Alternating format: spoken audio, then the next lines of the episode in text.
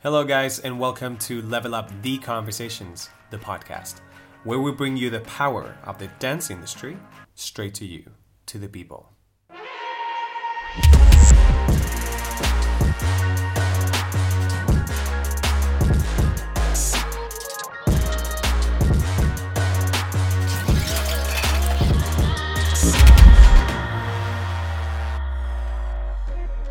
Hola chicos y bienvenidos.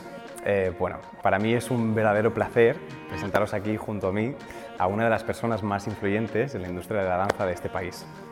Y lo digo porque esta mujer ha trabajado con empresas y producciones de las más potentes que existen en España, ¿vale? Y estoy hablando de Jazz Music in the Mall, Sequoia, Global Media y ha conseguido lo que muy poca gente ha conseguido, que es cubrir cada uno de los departamentos laborales que existen eh, como bailarino, como coreógrafo. Es decir, estamos hablando de series de televisión como Velvet y Las chicas del cable, programas de televisión como OT o El Tu cara me suena. También a nivel de musicales, como La jaula de las locas y La tienda de los horrores y, si no, la coreógrafa de los Goya en un 2020.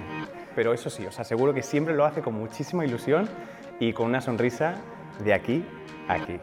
Os presento a Miriam Benedite. ¿Cómo estás? Qué bonita presentación, por favor. Claro, es que cómo no voy a tener una sonrisa de oreja a oreja, si es que yo siempre digo que somos unos afortunados eh, dedicándonos a lo que nos dedicamos y que sería una ingrata eh, con la profesión si, si, no le dedicara una sonrisa todos los días, porque yo estoy muy agradecida a la vida de haberme podido dedicar a esto, muy, muy agradecida. Y eso me da pues levantarme por la mañana y decir, pues ¿a dónde voy? Pues eh, a sonreír. Hostia, pero es una pasada, de, incluso, y lo digo por experiencia personal, o sea, de trabajos de, de, de un estrés y de, una locura que... Y verte con una sonrisa delante del cliente. Sí, pero al ver es que yo no he sido infeliz nunca eh, yendo a trabajar, ni en el día más duro de mi vida, o que los he tenido y que los hay, nunca he sido infeliz, nunca jamás. Entonces, eh, ¿cómo no voy a sonreír? Siempre he sido feliz yendo a trabajar, siempre. levantándome a las 4, a las 3, a las 5 de la mañana, acabando a la 1, a las 2, lo que haga falta y, y a veces con, con, grandes dificultades, mm, básicamente por la exigencia exterior que, que tenemos ¿no? y todo lo que supone eh, nuestro trabajo, que de verdad que a veces es... Eh, muy ingrato en el sentido de, de poco recompensado, ¿no? Sí. A veces pero es que tiene tanta recompensa eh, interior y interior y exterior. Eh, ahora mismo como coreógrafa viéndola en, en, el equipo que tengo, por ejemplo. Mm. Antes era más individualista cuando trabajaba de bailarina allá por el año 1800. right. 1820. era más individualista, ¿no? Y, pero ahora también eh, puedes eh, ver, o sea, ahora casi soy más feliz, fíjate, Nice. viendo, sí, por, mm, viendo que puedes hacer algo por la profesión, por, la, por tu equipo, Mm. por la- no solo a nivel profesional, sino también a nivel humano, ¿no? Porque Nice, estás sí. siempre con material humano y además muy sensible, que los artistas somos muy pesados. Total. Y fíjate, Muy pesados, muy volubles, muy, muy sensibles, muy... ah, Me Pero encanta, maravillosos. Es que eres expresión pura, Miriam. Me quedaría aquí, rollo. Y, la, y, y No, que deja, tenemos Pero- mucho que hablar. sí, total. Tenemos mucho que total. hablar, Y fíjate sí. que me gustaría partir esta entrevista entre dos partes. Una más dedicada a nivel eh, para coreógrafos y otra para bailarines. Pero la de bailarines Sí. la vamos a dejar más atrás, ¿vale? Como tú quieras. Sí, sí, sí. Y me gustaría empezar, que es un poco, cuando tú oyes todo lo que has hecho con tu carrera, Sí. Cada uno de los trabajos, que es, de verdad, os he dicho solo unos pocos por encima, Sí, porque nos estamos dejando desde, desde un paso adelante Sí, sí. hasta el día de hoy. Y, y luego mu- muchos miles de pequeños trabajos que a lo mejor eh, la gente no los conoce, pero que también han sido importantes ah, que- porque te han ido forjando como, como coreógrafo, has aprendido mucho de ellos y te han hecho después pues, ser mejor en algunos que pues, son más visibles. ¿no? Se aprende todos los días, ¿eh? hasta de la tontería mayor que te pueda tocar, aprendes todos los días, hasta de lo que no hay que hacer. Sí. ¿Sabes? Hostia, Ay, pues sí. esto no, pues mira, ya he aprendido algo. Me encanta que lo veas de una manera súper constructiva, pero de hecho me gustaría para el chaval que está viendo esto, y tú imagínate un chico que tiene 16 años y le encanta coreografiar, ¿no? Entonces, hostia, te ve aquí sentada, hostia, Miriam Benedite, es que es, realmente es una persona que ha perdurado y además eh, a nivel profesional, o sea, cómo se ha mantenido en la industria y sigue a día de hoy siendo una persona tan potente, ¿no? Y te mire y dice, ¿cuál es el ingrediente especial que hace Miriam? O sea, ¿qué es lo que es Miriam? Ah, me encantaría saberlo. Escribiría un libro y mira, ¡Hostia! vamos, para, para mi jubilación, lo tengo, lo tengo. Pero es que, ¿cuál es el ingrediente? O sea, ¿qué, qué es lo que hace Miriam Miriam? Esa es la pregunta. Bueno, a ver, eh, la verdad es que es, es complicado de explicar, pero mm, eh, yo creo que hay, un montón de factores en la vida para llegar a lo que sea, no solo a esto, a lo que sea. El- y el primero es trabajo, trabajar mucho. O sea, no, eh, no fliparte, ¿sabes? No fliparte en la vida, sino, de, eh, hecho, yo siempre digo, joder, a veces veo trabajos de ahí y digo, ese trabajo nunca me ha tocado a mí, pero claro, es que yo creo que no, que yo lo haría diferente, haría que fuera trabajoso, costoso y dificultoso, porque a mí nunca me llega un trabajo de estos que dices, mira, pim pam y hasta luego. Siempre hay mucho, mucho trabajo por detrás. ¿eh? Bueno, lo primero, trabajo, mucha formación, mucho trabajo y luego eh, yo creo que empatizar mucho o intentar empatizar mucho con, el, con la persona que te contrata. ¿Vale? Eh, que tú eh, al final eh, entiendas lo que, lo que quiere, pero no desde el punto de vista de decir, ah, mira, esto me lavo las manos. No, hay una persona que quiere una cosa en concreto, no sabe de lo que tú sabes, pero sí sabe lo que quiere.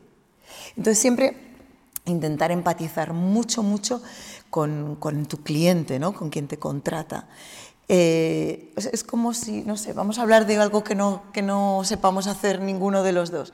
Pues eh, yo no sé coser, yo no sé coser, pero igual quiero encargar un traje, pero yo sé cómo quiero el traje y cómo quiero que sea la tela y la textura y el color y, y la calidad y cómo esté cosido. Y entonces yo no sé coser, no sé cómo lo tiene que cortar, pero sé lo que quiero. Entonces, si yo me encuentro delante de una persona que, que me dice, pues vaya mierda lo que me estás, que el vestido es y yo no lo hago ni... ¿Sabes? Este tipo de... Por eso te digo, no hay que fliparse, ¿no? sino que hay que entender que, que siempre estar a favor de, de lo que quiere y, y, y darle lo mejor de ti para esa idea. Y aunque a ti no, igual, a mí me ha pasado, que no hay cosas que no me han gustado, pero igual aportando lo que tú sabes, lo- lo- lo- tanto de ti, igual sí que es una gran idea. A lo mejor sí que es una gran idea. Entonces, yo creo que eh, ayudar, o sea, el eh, trabajar desde el concepto de ayudar, de, mm, de no poner problemas, sino de quitarlos, de solventarlos. La persona que te está pidiendo algo no sabe de, de lo tuyo, pero sabe lo que quiere, estar a favor. Y, y bueno, luego siempre, por supuesto, intentar eh, a eso darle la mayor calidad posible en todos los aspectos, en, los bailarines que, lo van a ejecutar, eh, pues eh, la coreografía, pues que, sea lo mejor posible, pero siempre ayudando a ese concepto, a esa persona, ¿no? No, no, no flipando y te diciéndote, no, yo quiero hacer esto, yo quiero hacer lo otro. No, no, te han contratado y quieren esto.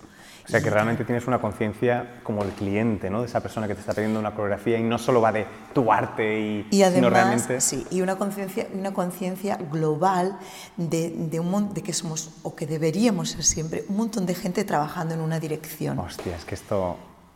¿Ves? Esto es experiencia, ¿sabes? sí, Eh, en una dirección. Y ahí es cuando las cosas salen súper bien. Como cada uno eh, se empeña en imponer lo suyo, eso es una basura. Pero es que es real, ¿eh? Eso es una basura. Es real. Claro, entonces, ¿qué queremos conseguir? ¿Cuál es, cuál es lo que... Esto es lo que quieren, vale. Entonces somos un montón de equipos trabajando para conseguir esto. Porque es que, y, y- y te voy a interrumpir sin, sin- Pero yo es que yo he trabajado con coreógrafos que fíjate que empeñados por hacer lo que ellos querían contra marea de lo que producción o todo el equipo y al final acaba siendo algo... Pero es que a lo mejor lo que tú quieres no es lo mejor tampoco. Eso es. O sea, lo mejor es lo que, lo que todos hagamos juntos para sacar una cosa preciosa adelante. Y eso solo se consigue también con un poquito de humildad, ¿sabes? Escuchando un poco al resto. Y a lo mejor pensando que tu idea no es tan brillante. y escuchas, escuchas, escuchas, escuchas y al final, y te escuchan también. Y cada uno pone lo suyo. Bueno, es que sin ir más lejos, en la película que estuvimos trabajando, eh, traías un trabajo hecho en conciencia de la época que tocaba con los pasos, o sea, todo muy bien pensado. Y fíjate que el actor mismo dice, este es mi papel y así es como lo siento, cómo podemos llegar a un punto medio. Y ese punto medio fue exacto. tan bello. Claro, claro, claro, es que así se trabaja. Y también porque todo el mundo tiene que estar contento, Mm. no solo tú. O sea, es, eh, tiene que haber, eh, yo, yo creo que hay que ser generoso trabajando y más en, en la profesión que tenemos. Si no eres generoso, mm, yo creo que te vas a dar una leche contra la pared corriendo. Mm. Hay que ser generoso. También hay que ser duro a veces, ¿eh? No siempre hay que ceder, porque también es tu, es tu, es tu labor, ¿no? Es como si tú te empeñas, no sé, en, en decirle, yo, mire, a mí cocíneme una tarta, pero en vez de azúcar póngale bicarbonato. Y el cocinero te, dirá- te dirá, yo no le voy a poner bicarbonato a la tarta, Que sí, y ¿no? aunque me mates. Y yo que quiero bicarbonato, no, pues ahí el cocinero se planta y dice, bicarbonato no, y te vas a otra pastelería a pedirlo. Ese es el punto, Pues a veces punto. también hay un poco de esto, pero también cuando tú ves claramente que, lo, que no, que no, que no, que no. Y a veces está claro, ¿eh? a veces está claro. Pero hay que encontrar este, pequeño equilibrio y siempre desde el cariño y siempre desde, bueno. desde, desde un aporte positivo. Mira, yo creo que tal... Oye, y si al final la- se lo puedes demostrar incluso a veces, Sí. ¿no? Y le das varias opciones, le dices, mira, así tal, yo te... Y siempre dando salidas. Porque hay mucha gente que tiene la manía Right. de decir, no, vale, vale, no, y Incluso en otros departamentos, Y- de estilo, de, o sea, de, de, de vestuario. dame la solución. claro, "Hostia". yo si te voy a decir que no, te voy a decir, mira, no. Pero, Pero, Eso porque es. he pensado, porque te ofrezco, es. que quizá sería mejor. pum, pum. ¿Y qué te parece si que me dices que no? Oye, pues bueno, pues vamos a intentarlo. Pero dar opciones siempre a una negativa, no de cerrarlo. mm, eh, vaya porra es esto, no. Opciones. Pero bueno, yo creo que todo eso es generosidad. a nuestro trabajo. Es, es que es, es muy, muy, muy cierto. Y de hecho, que es donde quiero llevarlo a lo siguiente, que has dado unos puntos, pero eh, tú sabes el nivel de estrés que puede llegar a tener nuestra profesión. En el sentido de... es que lo digo. ¿Para cuándo dice que lo quiere? Es que esa es la frase, tío. que grabamos en media hora. Que hay un acompañamiento nuevo. Que hay que No quitar este pasa nombre de nada, solo somos 12 personas. Vale, exacto. Y está sin montar. Bien. Aquí, aquí es donde quiero llegar, porque Ay. fíjate que eh, muchos chicos que están entrando en la coreografía o gente que se posiciona en el mundo de la coreografía se creen que a ti te piden algo y tú eh, lo vas a dar y todo va a ser estupendo, ¿no? Como que es tal cual, o sea, yo hago esto y tal. Ah. Y luego se encuentran en la situación de que pasa algo, ¿no? O incluso que sea este momento para servir para avisarlos de alguna manera. Yo he tenido trabajos en los que siempre hay, siempre, bueno, siempre hay gente que te critica, otros te, unos te adoran, otros... Pero, y siempre, y yo siempre he dicho, es que le invito a venir una semana a sustituirme. Le invito. Ya verás, ya verás cómo cambia de opinión. Yo- porque yo siempre digo, es que es muy fácil montar una coreografía un día. O incluso hacer un programa, una gala. Lo difícil es, de repente, tener Eso es. una- es que es un montón de programas seguidos en los que tienes un día para coreografiarlos y otro para enseñarlos. Y ya. Suerte de ti si no tienes el día. Hostia. Porque. Y ahí, ahí es donde quiero ir. Date porque- por fastidiada con J. Date jodida. Qué fina ella, vamos. Ay, me ha encantado. Por si acaso hay niños mirando. Pero un momento. Yo lo que quiero saber es cómo hace esa Miriam para después de tantos años de saber el estrés y todo lo que hay, ¿cómo te lo gestionas? ¿Cómo haces? ¿Cómo, cómo puedes reaccionar Yo es eh, que tengo con mucha, yo es que cada, yo cada vez tengo más tranquilidad, no menos, cada vez más. Es que eso te lo dan los años. Al final, yo no me estreso. Y tú ya lo sabes. porque Es has que no, has es que es real, por eso digo, ¿cómo lo Tú haces? lo sabes porque has trabajado conmigo.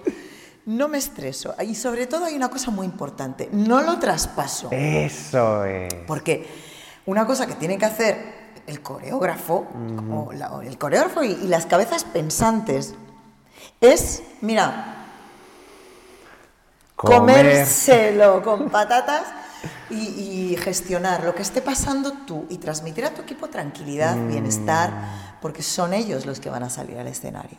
Y si tú les metes una caña de, de estrés, de, lo que está pasando, eh, son inseguridades que les vas a transmitir y entonces el trabajo va a salir peor. Y encima del escenario la gente tiene que salir tranquila, contenta, segura de sí misma, pero si es que es que es material súper sensible. ¿Cómo lo Bailarín es un sabes? artista. ¿Cómo lo Le sabes? hundes, si le miras regular le has hundido. Entonces eso hay que controlarlo. Entonces, que hay un estrés muy grande, que ha pasado algo, que tal, ¡pum! Tienes que frenarlo, tienes que hacer una pared y te lo comes tú y ya está. Pero yo no me estreso, ¿eh? No me estreso por nada, porque creo que se puede llegar a todo respirando, transmitiendo buen rollo y creo que ese funcionamiento antiguo que había de, de que el coreógrafo siempre tenía que estar gritando y tal, es una de las cosas cuando yo era mu- muy, jovencita, yo pensaba, esto es una mierda. Esto sea, es esa innecesario y esto se va a acabar. Right, Como baby. yo llegué a ese puesto donde estás tú, esto se va a acabar. No va a haber material para las películas estas de ta ta ta ta ta, no va a haber. Pero mira, no me importa que no la haya. Se acabó. Me encanta, es que es real. Hombre, es ¿qué, real. qué es esa mierda? Con perdón. Total, no, que sí con ¿Pero M. ¿Qué es esa mierda? ¿Qué es esa sí. mierda de gritar por gritar? No sé qué. Es que parece que no eres nadie si no gritas y todo lo contrario. Creo que, que eres mucho más si consigues que tu equipo esté contento. Hostia puta. sí. Hombre, por favor. Es real. Y eh, quiero, ah, quiero hacer esto, que mm, quiero desviarlo un poco antes de entrar al mundo de los bailarines, desde tu punto de vista.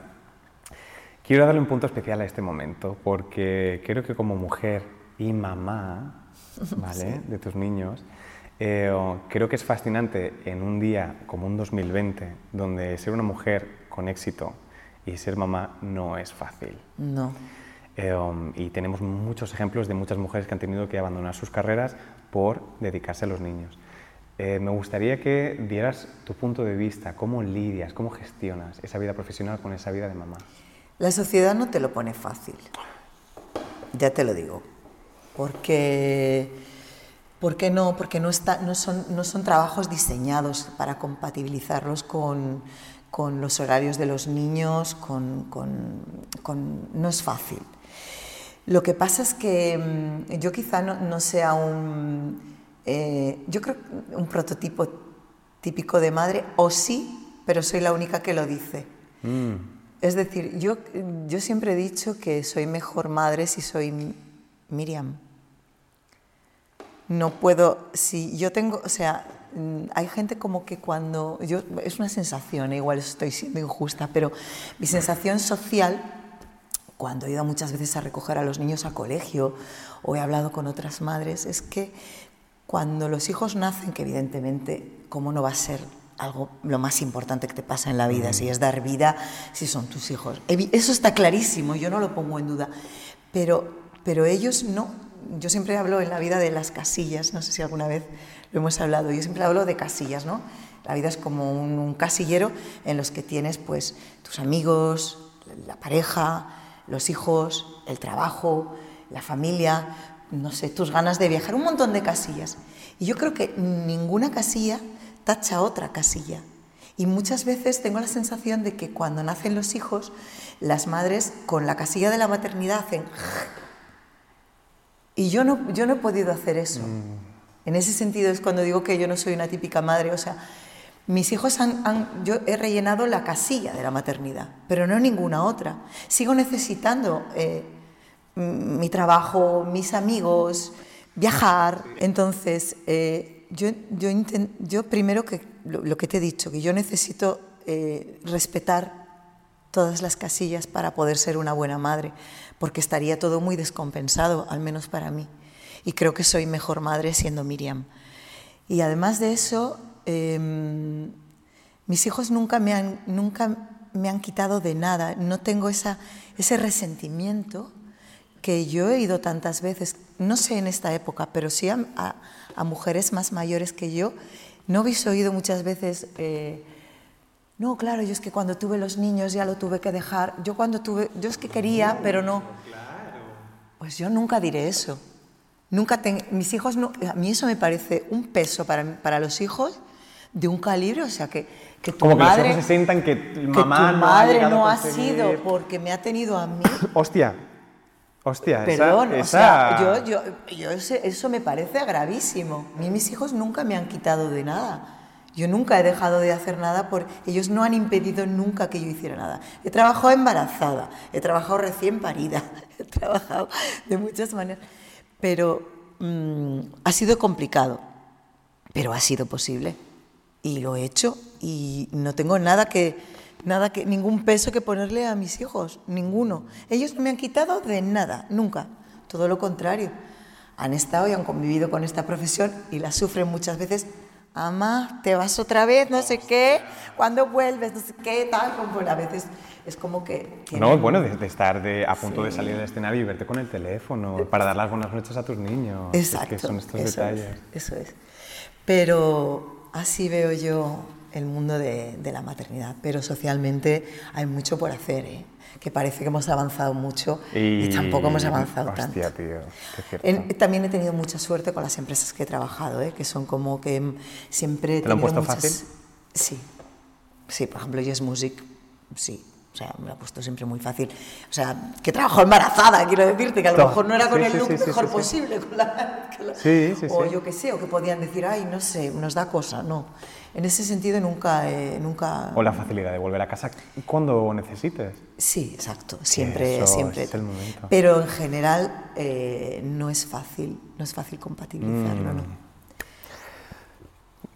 Yo creo que, yo creo que en este momento sí hay, mucha, hay, mu- hay muchas mujeres, yo creo, yo creo y, y papás también, ¿no? que pueden observar esto y decir, hostia, si mi hijo algún día llega a ser coreógrafo, eh, de hecho saben que es algo difícil de poder vivir de ello, incluso imagínate ya plantearse hacer, unos- hacer una familia Mm. viviendo a nivel con la coreografía y aquí estás tú. O sea, Aquí estás estoy tú. yo. Aquí, No sé aquí cómo lo he hecho. Sí, aquí estás tú para demostrar que es posible. Sí, sí, es posible, sí.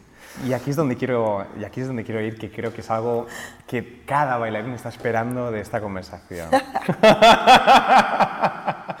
y bebamos té por ello. Vamos a ver.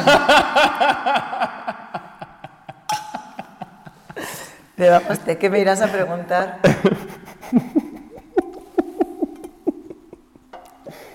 ¿Qué me irás a preguntar?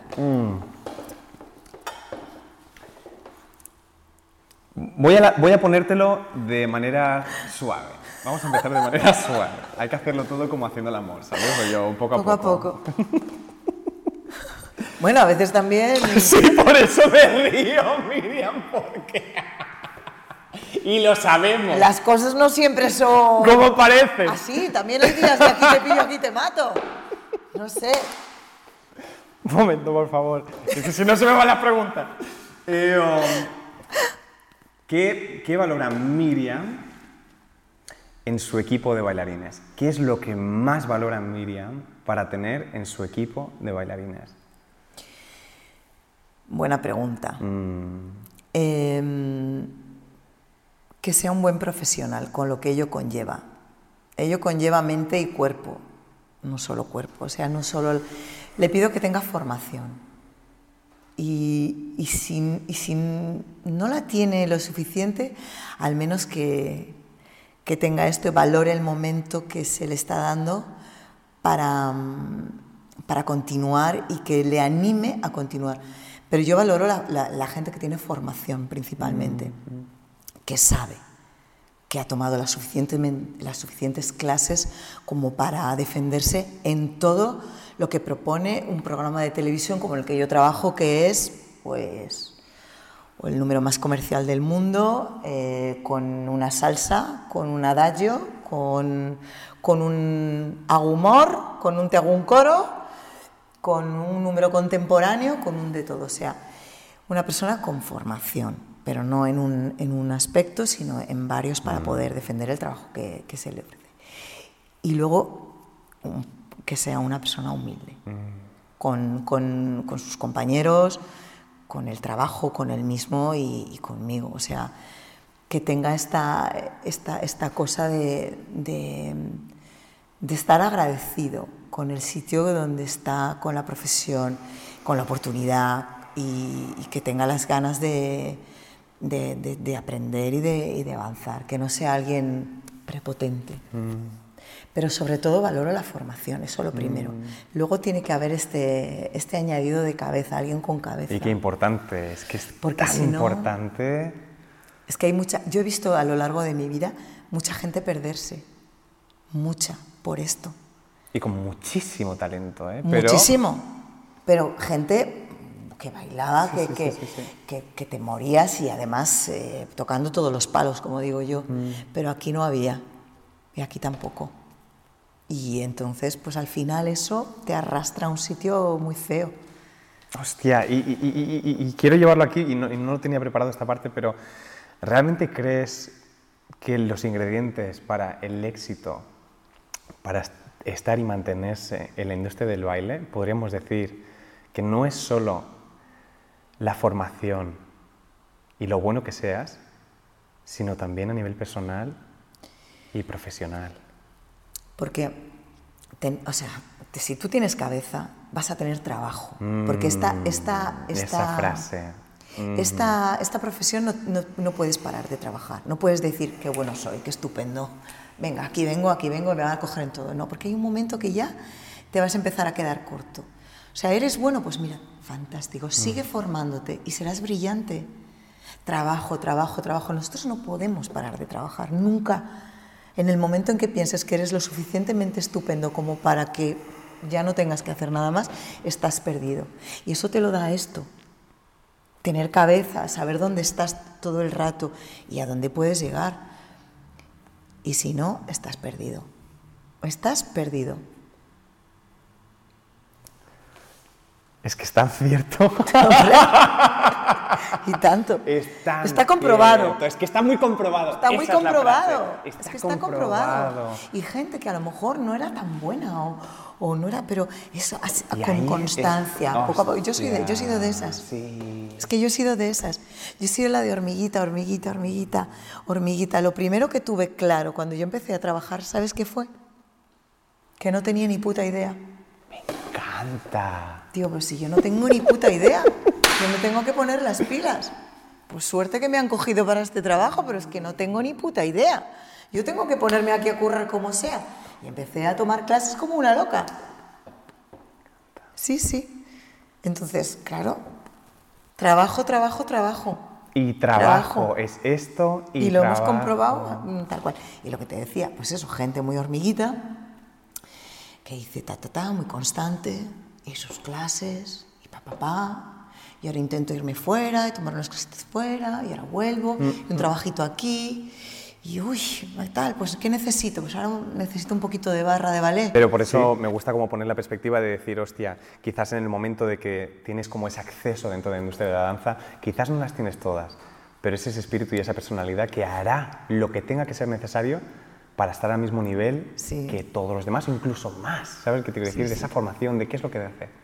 Bueno, eh, es que esto es lo que te digo de, de- de- de- de- de tener una realidad de tuya muy importante. Es decir, pues ¿qué me falta? Exacto. A mí me faltaba de todo. a mí me faltaba de todo, pues.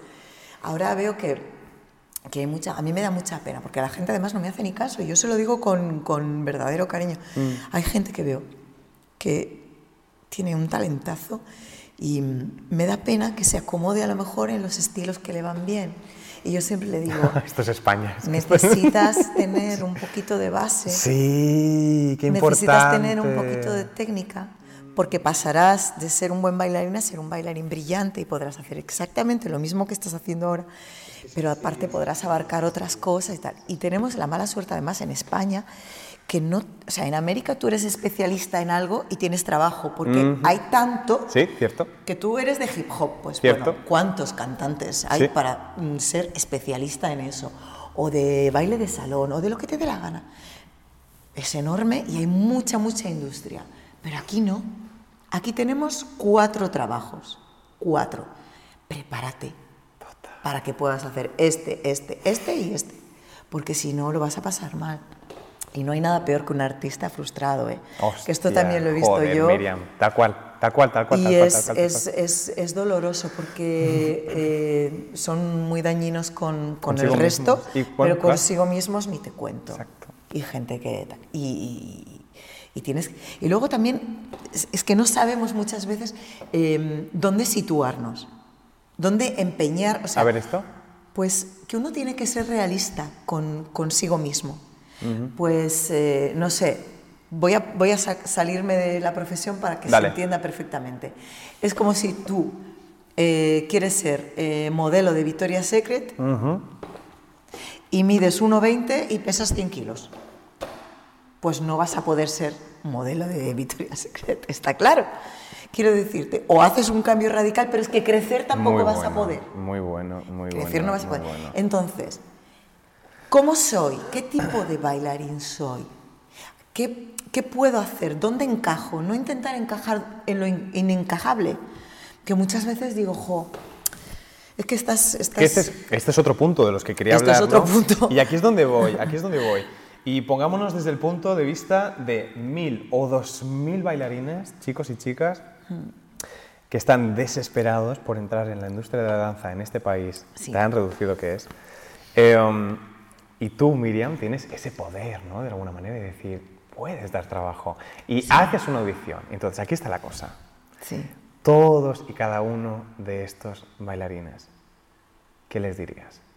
Cuando vienen a una audición para Miriam. Lo primero, que si no son cogidos, que no se frustren, que no Mm. es porque no tengan validez, porque es totalmente real.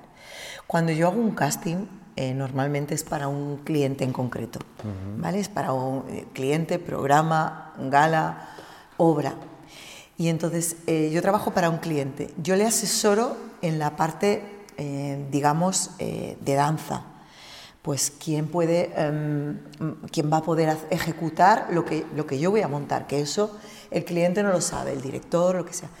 Pero ellos a lo mejor tienen claro el perfil de persona que quieren, que puede ser mm, variopinto, ¿eh? Sí, sí, sí, que no tiene, no nos imaginemos que es eh, modelos, no, no, no estoy hablando de eso, pero que igual de repente quieren, yo qué sé, pues chicas muy mm, bajitas y fuertotas, Ajá, ajá. por ejemplo, porque la obra va de no sé qué y quiero este perfil de tía. Entonces viene una tía mm, delgadita, alargada y hace una prueba que te mueres, pero no es el perfil de esa Eso es. persona. Eso es tan importante, la gente no, no lo tiene, no lo Entonces, tiene en cuenta. esto. no, y la gente es muy dura consigo misma o con los que estamos mirando. Es que no, eso es venido a, una- a un casting. Y se buscan muchas cosas en ese casting. Desde luego la formación tiene que estar, porque si no hay formación, No, eso para empezar, claro. es imposible. Exacto. Pero es que hay gente que viene sin formación a un casting. Que no me parece mal, porque igual están aprendiendo y vienen a, a ver, A ver qué se qué- puede hacer. sí, sí, y sí. está muy bien, porque les da una idea de lo que hay y, y- y puede darles una idea de lo que les falta. Y no está mal, yo no lo, no lo Mm. Está muy critico. bien. Pero, si no, pero aún no estás preparado, sigue formándote, vale. Pero luego aparte lo has hecho una prueba que te mueres, pues no te fustigues, no te fustigues porque igual es porque pues quieren chicos de 1,70 máximo porque el protagonista mide 1,65. Hostia, es que. eh, y, aquí, y aquí es donde entramos. Por ¿no? O sea, ejemplo. ¿Qué se le dice a un bailarín cuando es bajito? ¿Qué se le dice? Bueno, pues eh, que tiene que suplir su estatura con, con hacerlo maravillosamente bien. Pero hay, hay, hay sitio también para los bailarines bajitos. También hay sitio, porque a veces los protagonistas a los que tienen que acompañar o los cantantes son bajitos también. Pero es verdad que eh, evidentemente todo acompaña, ¿no? Eh, Una buena presencia física, a veces la gente no, no es belleza lo que se pide, es cuidado, que son cosas diferentes. Hostia, especifica esto, me parece muy interesante. Pues que la gente confunde que, que, mm, no, ay, no me han cogido por, porque han cogido a los guapos. Eh, no, igual eh, es que para mí la belleza no está en, una- en un ser estático hablando de un bailarín. Su belleza está en movimiento, Mm, pero tiene que tener cierto cuidado. Él, él tiene que ser lo la, versión- la, la, mejor, la mejor versión versión de él. Porque Eso. luego bailando seguro que es maravilloso. Mm. Pero hay que hay gente que viene muy, des- que está Muy descuidada. descuidada. Pero esto es como en cualquier entrevista de trabajo, de, de lo que sea, pues no te piden que seas un modelo para, para cogerte de arquitecto.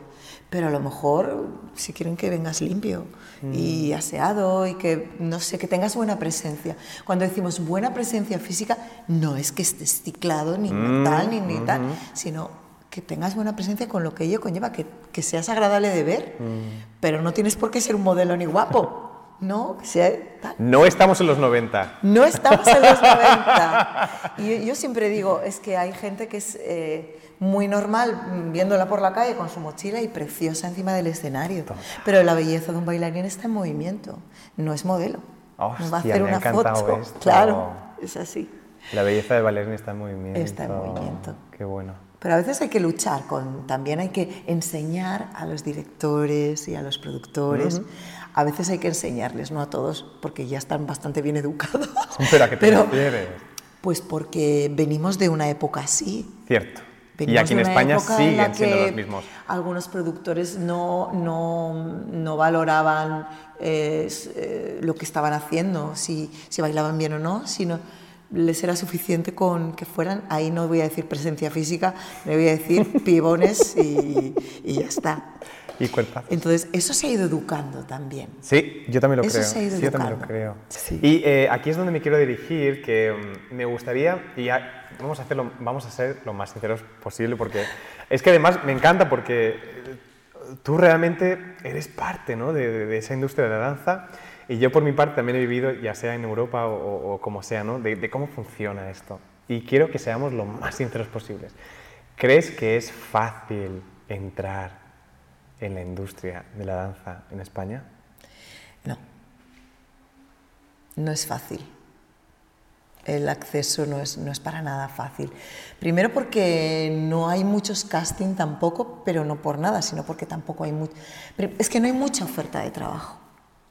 Y por eso es difícil. Es que no hay. Es que ahora mismo, eh, a día de hoy, en este instante, mientras tú y yo estamos hablando, Sí. eh, en televisión solo hay dos programas con bailarines, Ote. por ejemplo, y tu cara. Y tu cara me suena. Vale. Luego sí que hay musicales, Cierto, sí, eso sí. hay musicales. Pero están, por ejemplo, el Rey León está muy restringido a un prototipo Cierto. muy concreto de Cierto, bailarines. cierto. Billy Elliot, eh, básicamente niños. Mhm, Luego está el que estoy haciendo yo. mm, La jaula de las locas. Anastasia lleva muy poquito, Hostia, muy es poquito verdad. Bueno, y ahora gracias a Antonio Banderas está la Chorus Line. Y ahora Que está son, Chorus que son esas, esas cosas, ¿no? Que, Pero, mm, pero no... no hay mucho trabajo, ¿no? mucho. Entonces, claro, por eso es difícil el acceso. Y, mm, y luego el problema que hay es que en los trabajos son vales muy reducidos. Entonces, ¿qué pasa? Pues que a veces por mm, faltan dos personas de una temporada a otra, por dos personas no haces casting. No haces casting muchas veces que a veces hago mal y digo, voy a hacerlo aunque sea por tal, pero por respeto. No lo haces por respeto porque dices, joder, van a venir 300 personas y yo solo tengo dos huecos. Mm, Si realmente conozco la suficiente gente como para cubrir esos dos huecos de dedo, ¿no? Pero, pero es injusto también. Las dos cosas son injustas. Hacer que vengan 300 personas para tan poco sitio o no hacerlo y no, no, no ver gente, ¿no? mm. ¿Y crees que... La pregunta también va como... ¿Cuáles son las maneras y las puertas para entrar a la industria de la danza en España? Conmigo, en concreto, son a través de un casting. De repente te prestas a un casting, lo haces súper bien y, y yo me fijo. Incluso me ha pasado a veces que no he contratado a la persona para ese casting al que se ha presentado, porque no encajaba con lo que me pedía el cliente. Pero me he quedado con la copla y igual en otro proyecto sí me ha encajado y le he llamado directamente. Eso ha pasado. Sí. A través de un casting o a través de la red Mm. de bailarines, por una Es que recomendación. esto es tan interesante, esto de por la red una de bailarines. recomendación. Por eso es importante las clases también. Eh. Cuando tú vas a clase, no solo vas a clase para formarte, No. sino también es tu propio escaparate, en la que te ven los profesores que te dan clase, compañeros que a lo mejor están trabajando conmigo. Y a veces me ha pasado de necesitar a alguien urgente y de llamar a gente. Me ha pasado. ¿eh? Sí, sí, sí. Llamar a Sí, gente. a mí también, a mí y también. todo el mundo está ocupado. Tú también has Exacto, estado ocupado. exacto, sí. Y todo el mundo está ocupado. Mira, y he pensado, oye, mira qué bien que haya tanto trabajo. Han coincidido no sé qué evento, no sé qué gala, no sé qué cosa. Que- Y de repente toda esa gente de Y tu ahí- confianza para una. Sí. Entonces ahí, Ahí. es donde preguntas a tu gente de confianza. Me encanta esta Oye, parte, porque es tan- es tal cual. Claro, alguien os suena de alguien que pudiera Mm. encajar y le especificas cómo lo quieres. Es algo para es algo técnico, es algo eh, Sí. comercial, es las dos Acrobacia, cosas, lo que lo que sea. sea, Y entonces ellos te dicen, ay, pues el otro día estuve con una chica en clase que That's me gustó ya mucho. Está, ya está, ya está, ya está. Sí, ¿quién es? Vamos a buscarla en Instagram. Ya está. Vamos a mirar sus vídeos. es tan sencillo. Ya está. Ahí está. Esa es la manera. está, Ya está. ya Por está. eso hay que estar Presente. presente. Y mientras te formas, estás ahí. Y mientras estás peleando en una clase, la gente te ve. Eso es. Y ve cómo eres, y ve muchas cosas. Mm, Y sucede en todas las partes del mundo. En todas las partes del mundo. No es nada español. Es cada industria Exacto. de cada ciudad del Exacto. mundo. Y me, gustaría, me gustaría ya finalizar con esta última pregunta que siempre hacemos, que es, acaba la frase, que esto ya lo hemos hecho alguna vez en algún post, algún post de algún, de algún ensayo, que es, ¿cómo termina la frase para ti? La industria de la danza es... Es algo que va a evolucionar maravillosamente bien. Ahí lo dejo. A futuro. Hostia. Sí. Creo que, creo que mm, si de algo estoy contenta es que como que mm, he enraizado en gente. Y creo que todas estas cosas, estos conceptos que yo tengo tan claros, ahora hay mucha más gente que los tiene. Mm, creo que ya sé de lo que hablas. Y creo que esto va a ir para, para adelante y que todo el mundo tenderá a querer trabajar así. Y no de otras maneras y con sueldos dignos, Mm, que eso no hemos hablado de sueldos dignos. Pero sí, Pero eso es parte 2, porque nos pasaríamos aquí. Dos. Hay muchos temas, hay muchos parte temas. dos, sí, pero, porque ya lo sí pero dentro de la lucha de, de todo también está la calidad de vida del bailarín, que es muy importante. Y creo que en eso el coreógrafo se tiene que mojar. Y yo me he mojado y me mojó. Hostia puta, ¿podemos alargar esta entrevista a dos horas más? No, es que creo, es creo real, que es real, es real. Sí, sí, sí. Es real. Y entonces eso es algo muy importante, que saber cuáles son tus derechos y, y situarte en la vida, ¿eh? porque esta profesión no es para siempre. Y saber que, que el pan pan no es para hoy, que tienes que mirar un poquito más a largo plazo. Y sí, pero creo que el bailarín está muy desprotegido. Y creo que mm, cuando llega un trabajo no siempre puede hacer fuerza y que es el coreógrafo el que tiene que ayudar un poco ahí y no siempre pasa. Y esto lo voy a dejar para cuando vuelvas a venir, porque vas a volver a venir. Sí. Y vamos a profundizar en este tema que creo que es tan importante en este país. Pero, bueno, o sea, muchísimas, muchísimas, muchísimas gracias, Miriam. Porque creo que puedes inspirar no solo a bailarines y a coreógrafos, pero a mamás y a papás también. Sí. Que este es un punto súper interesante, sobre todo en, en ti, ¿no? En esta en esta personalidad, en esta industria de la danza que, que- que aporta tantos puntos de vista, no solo como alguien que es bailarín o coreógrafo, sino también como... Está en la vida, Eso es. está en la vida. Y me encanta. Así que muchísimas gracias, Miriam. A ti. ¡Ay, me encanta!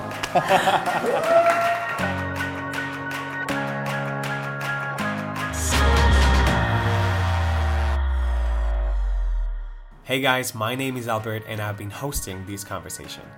If you want to find out more about me or about the project, you can do it on Instagram, going to Albert Sala BCN, or YouTube, going to Albert Sala's page. Also, don't miss out any episode and stay tuned with the podcast. All right. So I'll catch you next time, and thank you for listening.